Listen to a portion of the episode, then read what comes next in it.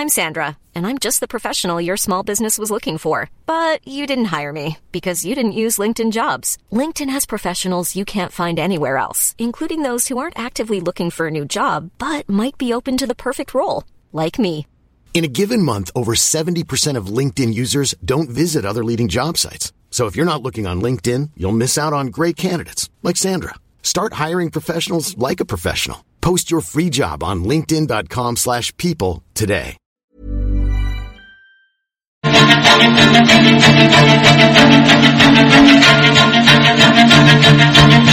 Ya está, ya estamos de regreso aquí en Bitácora de Negocios. Eh, vamos a platicar ahora con Marco Oviedo, él es economista en jefe para América Latina de Barclays, a quien me da gusto saludar en la línea telefónica. ¿Cómo estás, Marco? Muy buenos días. Muy buenos días, Mario. ¿Cómo van las cosas allá en Nueva York? Porque tú estás basado allá, ¿verdad?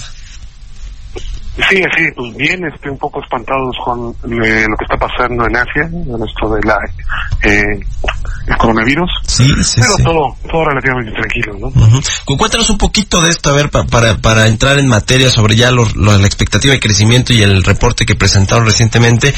Eh, ¿Cómo ves este este contagio de este brote del coronavirus a los mercados financieros? Ya, pues eh, digamos que eh, el lunes, eh, ayer se, se dejó sentir un poquito más en las bolsas, en los mercados cambiarios, en Europa, en Estados Unidos, en México incluso. ¿Cómo ves tú todo, todo este asunto? Sí, yo creo que este durante eh, todo enero eh, es, es un es un mes usualmente activo porque los fondos eh, que usualmente hacen inversiones cuentan con eh, recursos nuevos, mandatos nuevos, eh, tienen tienen recursos para invertir. Entonces, dado lo que vimos el cierre en el cierre del año con una tranquilidad en la parte de, de- negociaciones entre China y Estados Unidos, eh, la resolución del Brexit, etcétera, eh, había una había este apetito por riesgo. Entonces en las primeras semanas de enero hubo hubo demandas por activos riesgosos eh, de hecho había preocupación de que esto escalara mucho. Lo del coronavirus ayuda eh, y hablando en términos totalmente financieros a que las posiciones se limpien un poco. Lo que estamos viendo es que eh, inversiones están reduciendo eh, el riesgo se están protegiendo y, y eso exacerba los movimientos dadas las posiciones técnicas. Pero este digamos todavía creo que nos falta ver eh, más eh, eh, información para evaluar cuánto va a ser el impacto. Muchos economistas eh, asiáticos dicen que el impacto va a ser eh, moderado, entonces no deberíamos ver eh, mayores impactos. Eh, nuestros analistas, por ejemplo, de la parte petrolera, creen que ya este se corrigió eh, gran parte eh, eh, en el precio del petróleo, que debería también detenerse la caída, etcétera. Entonces, yo creo que estamos a la, a la espera de mayores eh, noticias y parece que el gobierno chino está controlando eh, de manera adecuada eh, la, la infección, ¿no? Ya.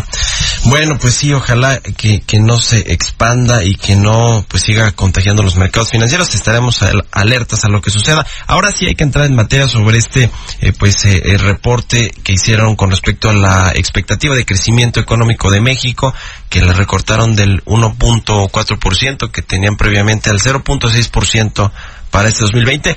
Ocho, ocho décimas de punto, pues suena bastante, ¿no? ¿Qué, qué están viendo en el panorama, Marco? Sí, eh, sí, es una, es una reducción fuerte. Eh, primero, pues te diría que el 1.4 estaba eh, bajo una expectativa de que el cuarto trimestre íbamos a tener una ligera expansión de la actividad 0.3. Eh, eh, vimos el, el reporte de octubre, fue bastante malo, y ya con el dato de diciembre confirmamos nuestro, nuestro temor, que el sector servicios, que como sabes es dos tercios de la economía, está prácticamente estancado, y con lo que está ocurriendo en el sector industrial, que es prácticamente una depresión entre la construcción del sector petrolero eh, y una debilidad en, eh, en el sector manufacturero, que la verdad también fue un- muy fuerte, pues va a arrastrar el resultado que nos reporte INEGI el jueves. Eh, al, al terreno negativo, va a ser, según las estimaciones, menos 0.2 de una, contra- una contracción trimestral respecto al trimestre del, tercer trimestre. Eso te arrastra todo el pronóstico de 2020, pero encima de eso, eh, dado que, eh, dado la naturaleza de la tendencia, eh, también el 1.4 asumía que en, el primer semestre del año íbamos a tener una recuperación todavía mayor a la del cuarto, lo cual pues ya no es el caso, y haciendo el ajuste todavía y yo creo que, no sé si ya estamos pecando de optimistas otra vez, eh, de que la economía se va a recuperar a lo largo de este año.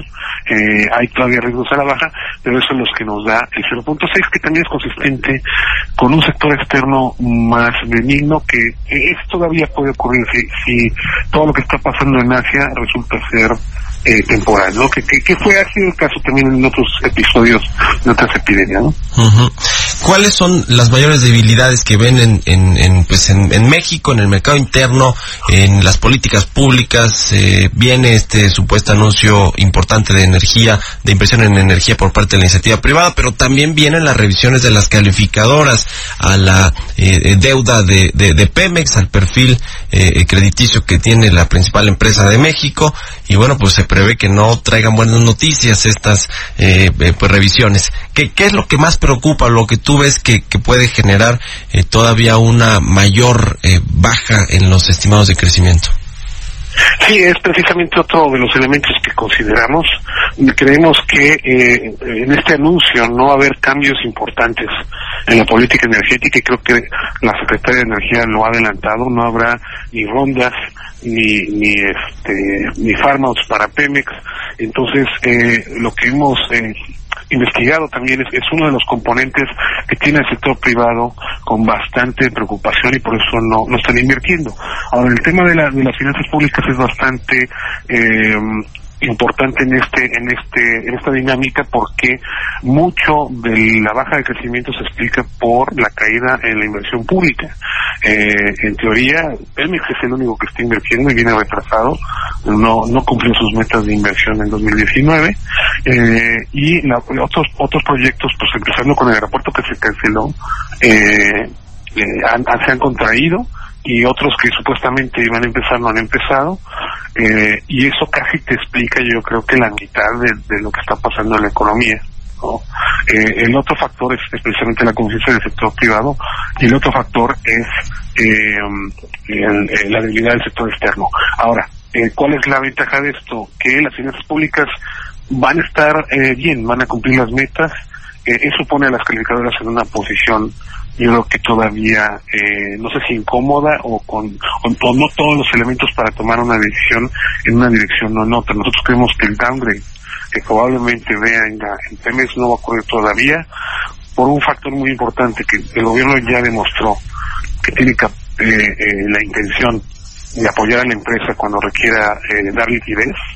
Eh, ese es un elemento que los analistas que ven a Pemex como un sola, una sola entidad consideran como lo más importante para que mantenga el rating, estoy hablando particularmente de Moody's, y en la parte soberana pues va a ser muy difícil que bajen la, la, la, calificación cuando están cumpliendo las metas. Yo no se van a esperar a ver si esto es sostenible, si el daño que, probablemente veamos en crecimiento potencial es relativamente eh, eh, eh, importante como para bajarlo a, a, triple B, pero nuevamente tienes el problema de que si bajas a México tienes que bajar a Pemex a Bono Basura y yo no sé si estén listos para hacer eso. Entonces, eh, yo creo que ah, se esperarán a ver mayores eh, elementos eh, en términos de finanzas públicas, crecimiento y, nuevamente resultados en Pemex para tomar una decisión y eso no va a ocurrir en el corto plazo. Sí, por último, eh, quiero preguntarte, Marco, este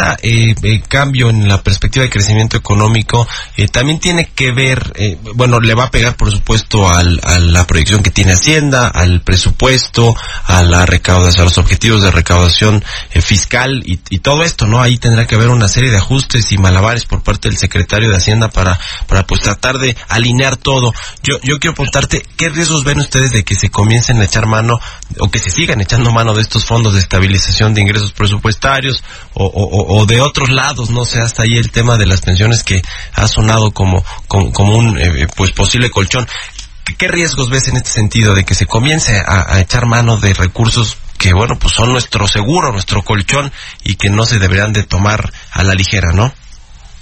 Sí, eh, yo creo que el, el, el consumo que, que se va a realizar de 2019 eh, obedece precisamente a un error que cometieron yo creo ellos al principio del, del, de su administración de poner los ingresos según ellos en, en, en, pro de la transparencia cercanos a los niveles observados en 2018 al final del día pues ni la producción de Pemex ni la actividad económica eh, fue lo que ellos este, proyectaron y el hoyo que tuvieron que tapar eh, o que van a tener que tapar y que conoceremos también el viernes de cuánto fue el consumo del FEIP eh, eh, pues estamos estimando como 110 mil, 140 mil millones de pesos. Yo creo que en 2020 va a ser menor porque en la estimación de ingresos de 2019, si bien queda optimista con nuestros pronósticos de crecimiento, es un poco más apegada a la, a la, a la realidad de 2019, que es un año malo. Entonces, eh, yo creo que el consumo puede ser menor. Obviamente el riesgo es de que la economía se colapse y el hoyo sea más grande, eh, pero yo creo que todavía el FEI va a tener pues alrededor de 180, 170 millones de pesos para para para eso. Ahora, yo creo que usar de las pensiones no está en nuestro escenario. Eh, creemos que todavía tanto el secretario Herrera como el, el, el, el jefe de la CONSAR, el doctor Vela, eh, son personas ortodoxas y que no permitirán que eso suceda. Y el Congreso ha demostrado que hay gente relativamente sensata que ha parado cambios que son eh, radicales y, y finalmente yo creo que después de todo lo que han hecho dudo que quieran poner en riesgo la estabilidad eh, macro en estas alturas. ¿no? Pues sí, sí, sería un gravísimo error por parte de, del gobierno, de los legisladores y demás. Te agradezco mucho, como siempre, Marco Viedo, economista en jefe para América Latina de Barclays, que nos hayas tomado la llamada. Eh, el agradecido soy yo, Mario. Que tengas excelente día. Un saludo a todo tu auditorio. Igualmente para ti, un abrazo desde Nueva York, eh, Marco Viedo. Son las 6 de la mañana con 43 minutos.